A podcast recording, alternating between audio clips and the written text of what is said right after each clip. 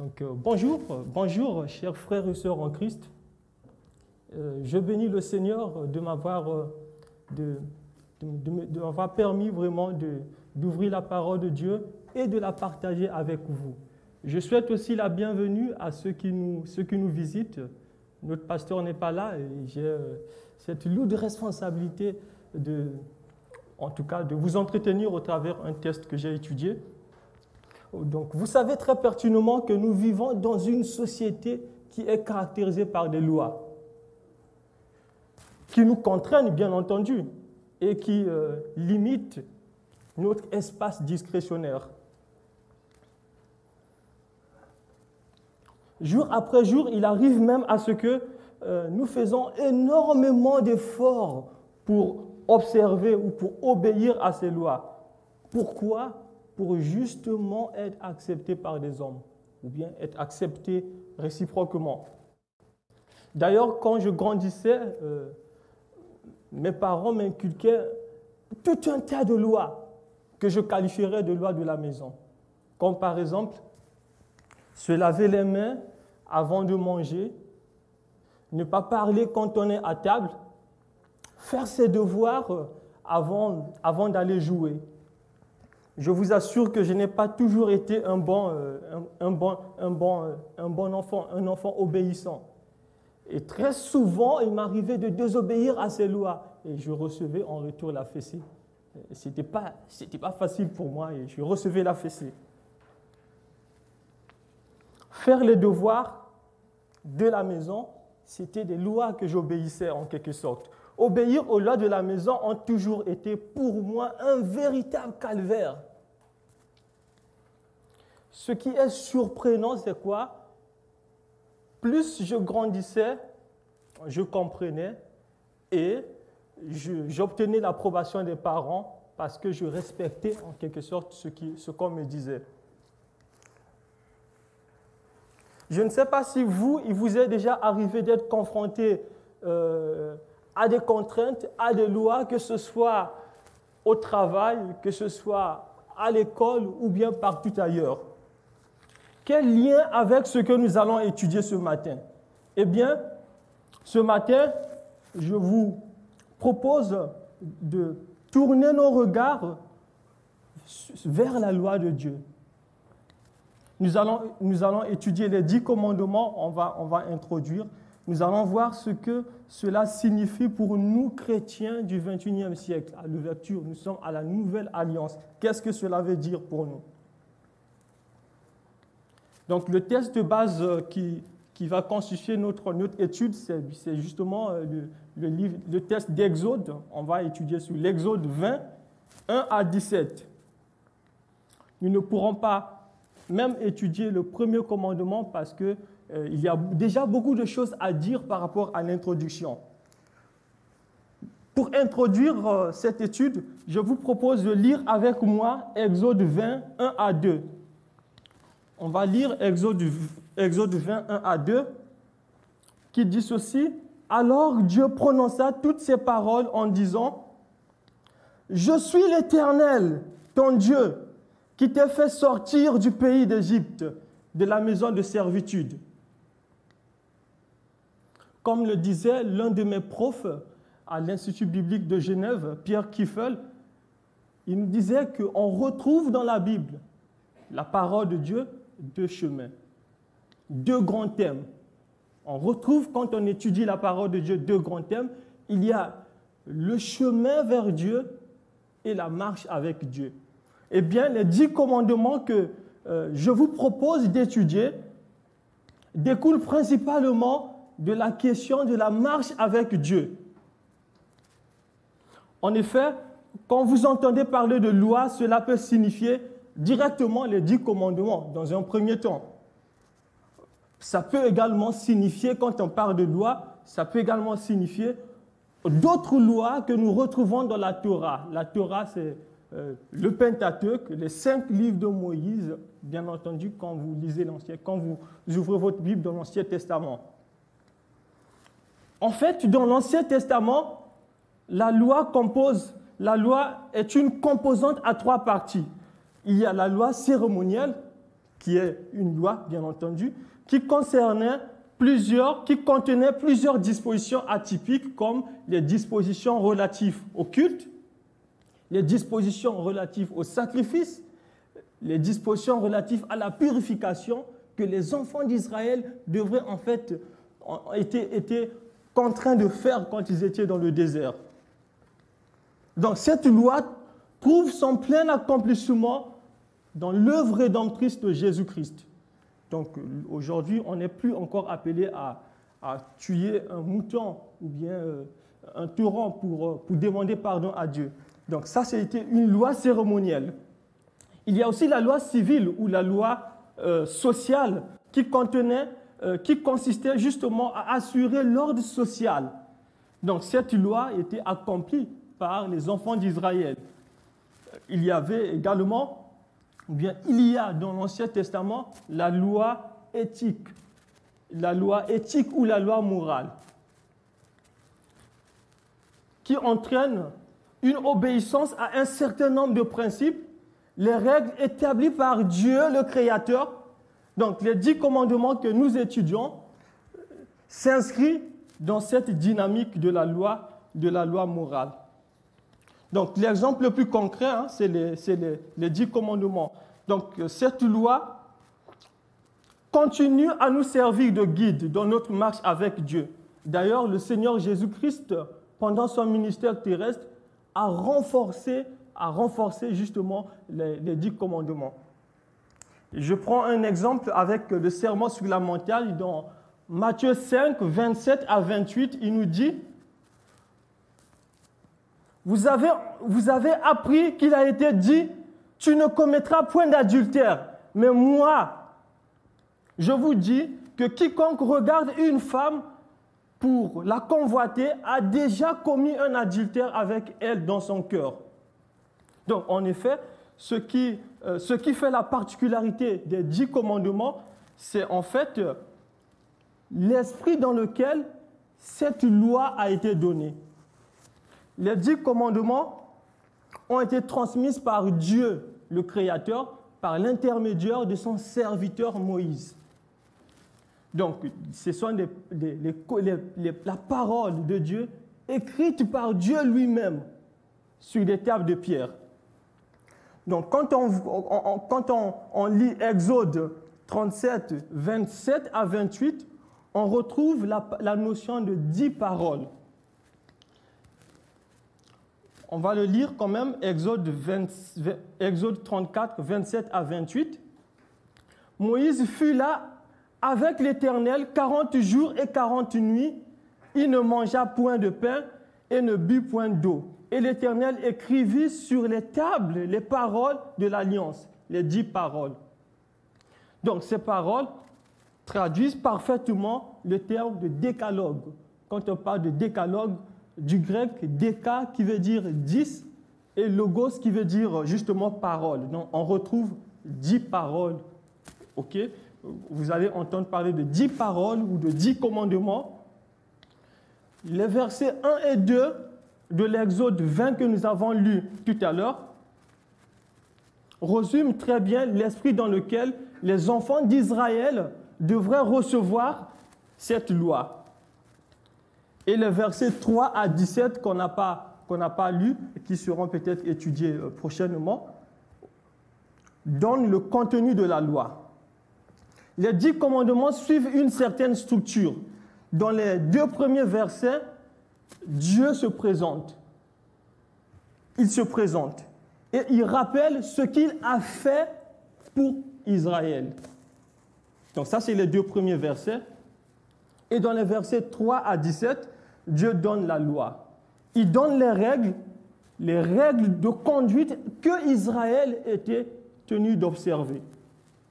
En fait, dans l'Ancien Orient, dans l'Ancien Moyen-Orient, vraisemblablement entre 1450 et 1200 avant Jésus-Christ, quand un roi apportait un soutien militaire et économique à un peuple, à un pays moins faible que elle, un accord, un accord protectorat était établi.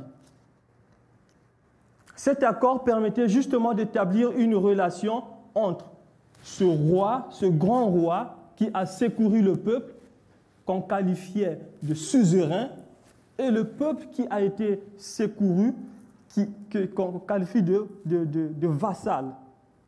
En fait, le suzerain, qui est le grand roi, imposait généralement au vassal le paiement des impôts. Il exigeait l'obéissance à des règles. Cette obéissance était en quelque sorte la condition suffisante des protections futures. Donc la charte, les dix commandements qui constituent la constitution ou la charte, ok, est donnée justement dans, cette, dans, cette, dans cette optique également. Donc la charte était établie. Dans la première partie de la charte, le suzerain se présentait. Il se présentait, ainsi parle le roi Intel, le roi du pays de Hittite, fils de, il se présentait. Dans la deuxième partie, qui rappelle le prologue, le contexte historique, détaille justement la relation positive qui existe entre le suzerain, le grand roi, et le vassal, le, pays ou le peuple qui a été, euh, secouru. Donc c'est justement à partir de la troisième partie qu'on précisait justement le contenu, ce que le peuple était tenu d'obéir. Ce que le roi est et ce qu'il a fait pour le peuple lui donnait en quelque sorte toute la légitimité pour imposer quoi que ce soit à la nation. La nation secourue et cette nation était tenue, bien entendu, d'obéir. Eh bien, les dix commandements suivent justement la structure de cette charte qui était établie dans, dans l'ancien Moyen-Orient, mais les dix commandements diffèrent dans le contenu de cette, de cette charte. Dans Exode 20, le verset 2 que nous avons lu, on voit Dieu se présenter. Je suis l'Éternel ton Dieu, moi, l'être suprême, de qui tout dépend, je suis ton Dieu. Je t'appartiens comme toi tu m'appartiens. C'est comme dans un mariage. L'homme et la femme s'engagent, ils se promettent beaucoup de choses, ils s'engagent dans une relation de fidélité. Qu'est-ce que Dieu a fait pour ce peuple pour avoir toute la légitimité de lui imposer toutes ces choses? C'est lui, c'est Dieu qui a délivré ce peuple de l'esclavage en Égypte. C'est ce qu'on a lu à partir du verset 2 de l'Exode 20. Ah oui, ça change tout. C'est comme s'il disait, moi je t'ai libéré du lieu où tu gémissais, maintenant tu m'appartiens. Et donc j'ai le droit de te demander ceci. Dans la deuxième partie du traité, Dieu rappelle aux enfants d'Israël la raison pour laquelle ils doivent obéir aux dix commandements. Toujours, c'est l'Exode Exode 20, le verset 2 précisément, il dit, se rappelle, il, dit, je suis l'Éternel ton Dieu qui t'ai fait sortir du pays d'Égypte, de la maison de servitude. Ce rappel historique nous fait revenir en quelque sorte le souvenir de l'Exode. Si vous avez déjà euh, suivi le film de, Moïse, le prince d'Égypte, ou bien euh, si vous avez déjà lu euh, Exode, Exode, Exode 12, ou une, grande partie de l'Ancien Testament, vous devrez vous souvenir en principe de, cette délivrance miraculeuse que le Seigneur avait, avait accordée, avait opérée à cette nation, les enfants d'Israël. Cette histoire commence en fait par Abraham. Abraham. Dans Exode 12, dans Genèse 12 plutôt, il reçoit l'appel de Dieu. Alors qu'Abraham était à Haran, Dieu lui demande de quitter Haran pour Canaan. Cet appel était bien entendu rempli de promesses. Dieu lui dit, je ferai de toi une grande nation et toutes les familles de la terre seront bénies en toi. Dieu le Créateur va faire alliance avec Abraham. et il lui dira, tes descendants seront esclaves pendant 400 ans. Ça, c'est dans, Genèse 15 qu'on retrouve ça. Abraham avait, avait une femme qui était stérile, Sarah, que Dieu va visiter et Sarah va donner un fils à Abraham à l'âge de 90 ans, Isaac. Donc cet Isaac va engendrer Ésaü et Jacob, et Jacob va donner naissance à douze fils qui constituent justement les douze tribus d'Israël. Ce sont ces douze tribus et leurs descendants qui seront esclaves en Égypte pendant 400 ans. Ils seront maltraités et ils vont subir les travaux forcés, comme l'avait prédit, comme l'avait prédit l'Éternel. C'est justement au 15e siècle, au 15e siècle avant Jésus-Christ que Dieu va leur susciter les enfants d'Israël qui étaient partis en Égypte. ok Dieu va leur, qui étaient devenus par la suite esclaves en Égypte, Dieu va leur susciter un, un libérateur. Dieu va envoyer Moïse, il va envoyer Moïse. Il va envoyer Moïse et Aaron pour aller dire à Pharaon, le roi d'Égypte, de laisser partir le peuple de Dieu, les enfants d'Israël, pour qu'ils aillent servir leur Dieu. Mais Pharaon n'en tiendra aucun compte. Et Dieu va frapper l'Égypte par une succession de plaies. Simultanément, Dieu prépare la délivrance pour les enfants d'Israël. Avant la dixième plaie, Dieu va ordonner justement aux chefs des familles des enfants d'Israël de rassembler les siens dans leur maison, d'immoler un agneau, d'en recueillir le sang et d'en asperger le linteau de la porte. Dieu fera venir en Égypte la dixième plaie très épouvantable, la mort. La mort des premiers-nés des Égyptiens. Même le premier-né de Pharaon assis sur le trône. Pourquoi? Pourquoi la mort avait, pourquoi la mort n'avait pas visité les, enfants d'Israël? Justement parce que les enfants d'Israël étaient couverts par le sang de l'agneau. L'agneau pascal a été immolé à leur place. Cet agneau préfigure aujourd'hui le sacrifice de Jésus-Christ. Cet agneau préfigurait le sacrifice de Jésus-Christ. C'est par la main puissante que l'Éternel a délivré les enfants d'Israël de l'esclavage en Égypte. Ils sortirent en Égypte avec des, avec réjouissances. D'esclaves qu'ils étaient, Dieu a fait d'eux un peuple libre. Ils devaient apprendre alors à vivre cette liberté dans le plein respect de la parole de Dieu. Et là, ce que nous, ce que nous avons vu, Dieu, il rappelle, je suis l'éternel ton Dieu qui t'a fait sortir, sortir du pays de l'Égypte, de la maison de servitude. Il rappelle quelque chose de positif qu'il a fait pour ce peuple, les enfants d'Israël. Par la suite, il leur donne la loi. Si Dieu leur avait donné la loi en premier, est-ce que l'obéissance à la loi pouvait leur permettre d'être trouvés juste devant Dieu et d'être sauvés? La réponse est non. Non. D'ailleurs, quand ils ont reçu la loi, les enfants d'Israël, personne n'a pu observer la loi. Personne n'a pu obéir à la loi. Même Moïse n'a pas pu obéir à la loi en totalité. Personne. La mauvaise nouvelle, c'est quoi? La loi condamne tous les hommes. C'est ça la mauvaise nouvelle. Si la loi condamne tous les hommes, pourquoi Dieu a-t-il donné la loi à Israël? Pourquoi Dieu a-t-il donné la loi aux hommes?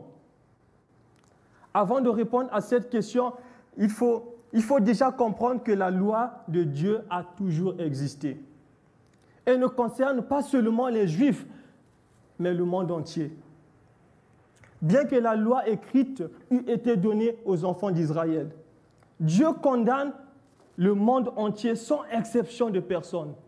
Dieu condamne le monde entier sans exception de personne. Pourquoi? Parce que tous sont péchés. L'apôtre Paul défend cette idée dans, dans l'épître aux Romains où il dit, Juifs comme non-juifs sont tous sous la domination du péché. Comme il est écrit, il n'y a pas de juste, pas même un seul. Personne ne peut se lever, personne ne peut même oser lever son index pour dire j'ai obéi à la loi de Dieu. Même le juif le plus considéré. Parce que la loi constitue en quelque sorte une unité indissoluble. Comme le dit Jacques, comme le dit Jacques dans, dans Jacques 2.10, en effet, celui qui désobéit à un seul commandement de la loi, même s'il a obéi à tous les autres, seront coupables à l'égard de toute la loi.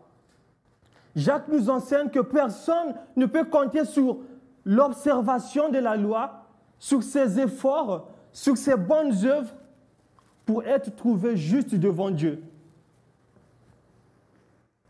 Ici, ce n'est pas de l'addition, mais c'est de la multiplication. Imagine, il va dire, ou bien un Israélite, ou bien qui que ce soit, n'importe qui, il va dire, j'ai obéi à neuf commandements.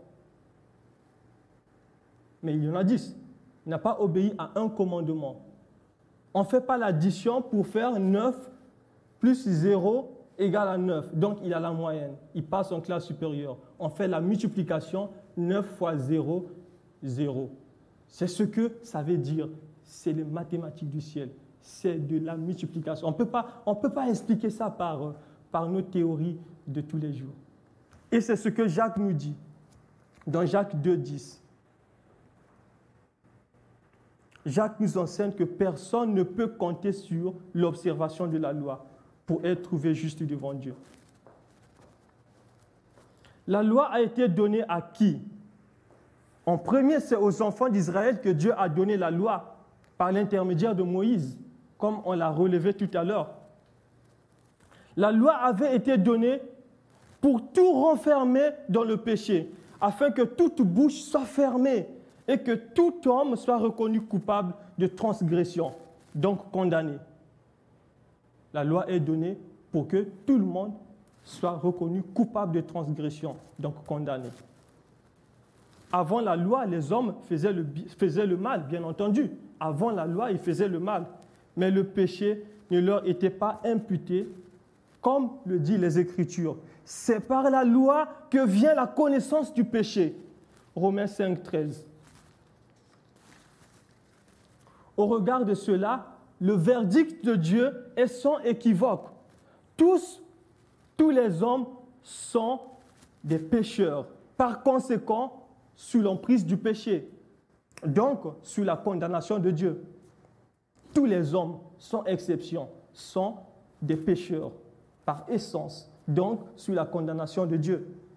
Le seul moyen d'être accepté par Dieu, c'est en comptant sur l'œuvre expiatoire de Jésus-Christ. Le seul moyen d'être accepté par Dieu, c'est en comptant sur l'œuvre expiatoire de Jésus-Christ. Ceux qui méritaient la mort, nous, on méritait la mort. Pourquoi? Parce qu'on a désobéi, on a péché. Dieu a fait mourir le juste. Dieu a accepté de faire mourir l'innocent, celui qui n'a jamais péché, Jésus-Christ, le Fils de Dieu, à notre place, comme le dit les Écritures. Dieu prouve son amour envers nous en ce que lorsque nous étions encore pécheurs, Christ est mort pour nous. Dieu prouve son amour envers nous en ce que lorsque nous étions encore pécheurs, Christ est mort pour nous il est dit que le châtiment qui produit la paix est tombé sur Jésus-Christ. Comment un châtiment peut produire la paix? C'est parce que Jésus-Christ a été flagellé, parce qu'il a été torturé. Sur la croix, il a porté le péché du monde. Il est venu, il est, il est, il meurt sur la croix pour moi, pour toi. Oui, bien-aimés dans le Seigneur, nous étions des condamnés à mort. Jésus est venu mourir à notre place. Il a payé le prix de notre rançon. Oui. Tout cela pour un seul objectif, pour nous réconcilier avec Dieu. En Christ, nous sommes devenus une nouvelle création. En Christ, nous sommes libérés du péché. En Christ, nous sommes devenus un peuple saint. En Christ, nous sommes acceptés par Dieu. En Christ, nous ne vivons plus sous la loi de Moïse. Nous ne vivons pas aussi sans loi. Nous obéissons maintenant à la loi de Christ. Les dix commandements ne sont pas pour nous un moyen d'être acceptés par Dieu. C'est par la grâce de Dieu que nous sommes sauvés. Et c'est par la grâce de Dieu seul que nous sommes acceptés par Dieu. C'est par, par nos œuvres qu'on est accepté par Dieu. Les dix commandements nous servent de guide pour notre vie, bien entendu. La loi de Christ, nous suivons la loi de Christ, la loi de la liberté. Cette loi est qualifiée par, euh, par Jacques dans son épître de loi royale. Nous, les chrétiens de la nouvelle alliance, nous, le peuple de la nouvelle alliance, nous obéissons à la loi royale, à la loi de Christ, à la loi de la liberté. Jacques 2.8 nous dit, si vous accomplissez la loi royale selon l'Écriture, tu, aimeras ton prochain comme toi-même. Vous faites bien. Oui, bien-aimé dans le Seigneur. La loi de Christ s'applique à tous ceux qui ont accepté Jésus-Christ comme Seigneur et Sauveur. Nous devons toujours nous souvenir de l'œuvre de Christ. Christ nous a libérés. Il a fait de nous un seul peuple. Christ a fait de nous une seule Église.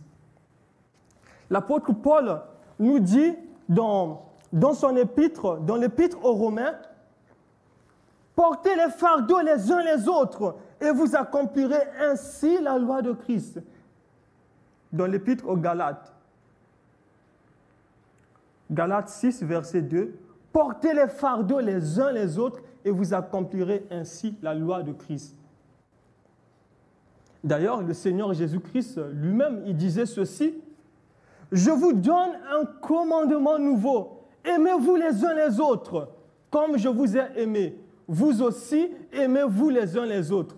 À ceux-ci, tous connaîtront que vous êtes mes disciples, si vous avez de l'amour les uns pour les autres. Jean 13, 34 à 35. À ceux-ci, tous connaîtront que vous êtes mes disciples. Vous appartenez à Jésus-Christ. À ceux-ci, tous connaîtront que nous appartenons à Jésus-Christ si nous obéissons à la loi de Christ.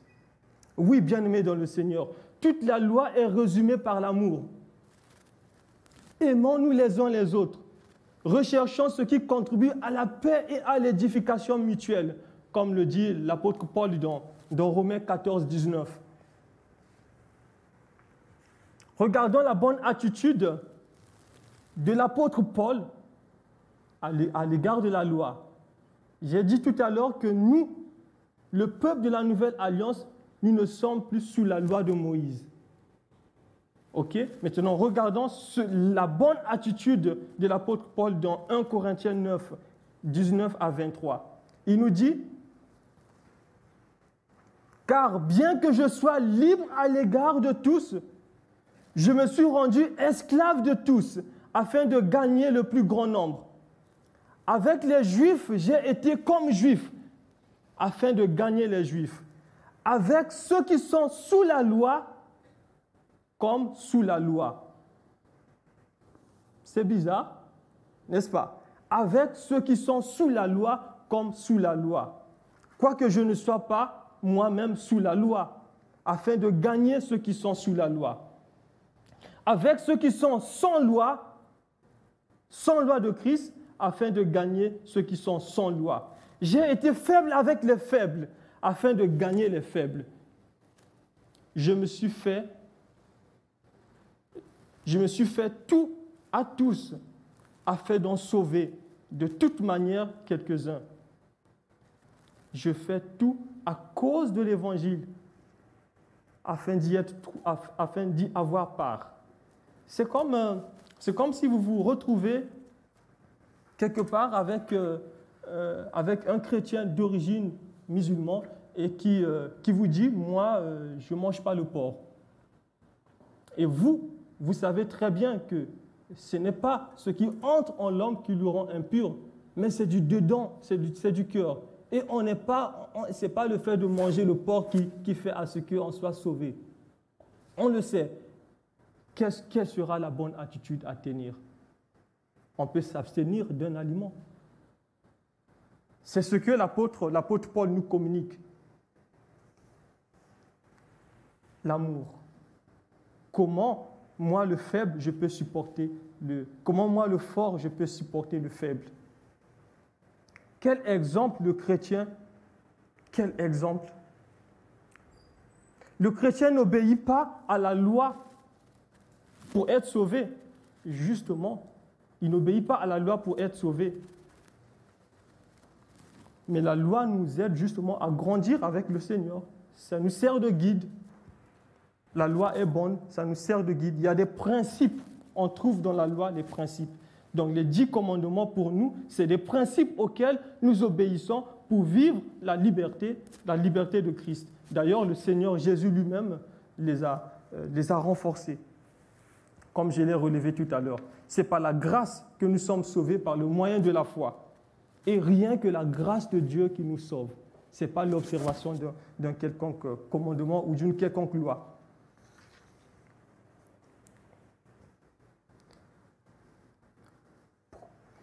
Toi qui m'écoutes ce matin, as-tu déjà fait la paix avec Dieu? Dieu est en colère. Dieu est en colère contre le monde. Il jugera le monde avec justice. Et toi, es-tu sauvé de la colère à venir? Es-tu sauvé? Sans Christ, c'est la condamnation, c'est la perdition. Sans Christ. Comme le dit les Écritures, dans Acte 2, 12. Il n'y a de salut en aucun autre, car il n'y a sous le ciel aucun autre nom qu'il ait été donné parmi les hommes par lesquels nous devions être sauvés. Oui. L'évangile de Jean nous précise également dans Jean 3, 16, Jean, Jean 3, 36, celui qui a le Fils a la vie, et celui qui n'a pas le Fils ne verra pas la vie, mais la colère de Dieu demeure sur lui. Peut-être tu te caches derrière les bonnes œuvres, derrière tes œuvres. Ce n'est pas le fait de faire le bien qui fait à ce que tu sois sauvé. Jamais. Abandonne tout effort de te sauver toi-même. Abandonne tout effort de te sauver toi-même. Si Dieu a délivré Israël de l'esclavage en Égypte, Dieu a aussi la capacité de te délivrer du péché. Oui, oui. Le seul et l'unique moyen qu'il a choisi pour nous libérer, pour nous délivrer, c'est Jésus-Christ. On est au travers de l'œuvre de Jésus-Christ que nous sommes acceptés par Dieu. Il faut justement reconnaître que tu es pécheur. Reconnaître ton besoin du Sauveur.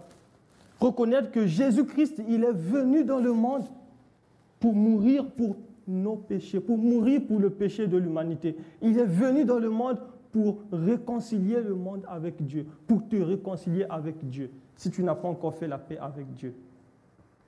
Pour toi qui as déjà, euh, qui a déjà pris cette décision de suivre Jésus, retiens ceci, Christ nous a libérés du péché pour vivre dans la sainteté, dans l'attente de son retour.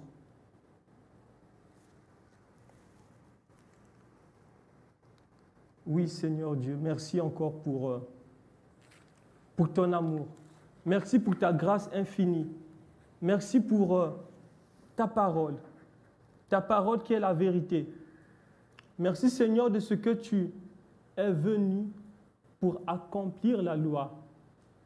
Merci Seigneur de ce que tu de ce que sur la croix tu as porté mon péché. Merci Seigneur si aujourd'hui je suis, si aujourd'hui je peux me tenir, je peux chanter, je peux louer, c'est pas parce que j'ai fait une action quelconque, c'est pas parce que je me suis bien comporté. Au contraire, je me suis très mal comporté.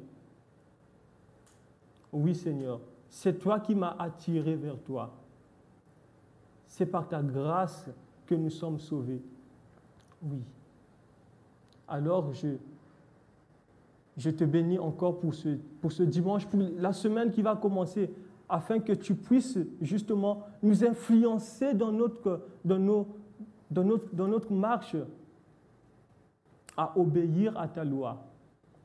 Oui, tu as dit que tous les dix commandements se résument dans l'amour. Oui, nous aimer les uns les autres. Là, en le faisant, on accomplit ta loi. Oui, Seigneur. Merci. Merci encore pour euh, cette Église. Merci pour la communion avec les frères et sœurs. Que ton nom soit béni au nom de Jésus. Amen.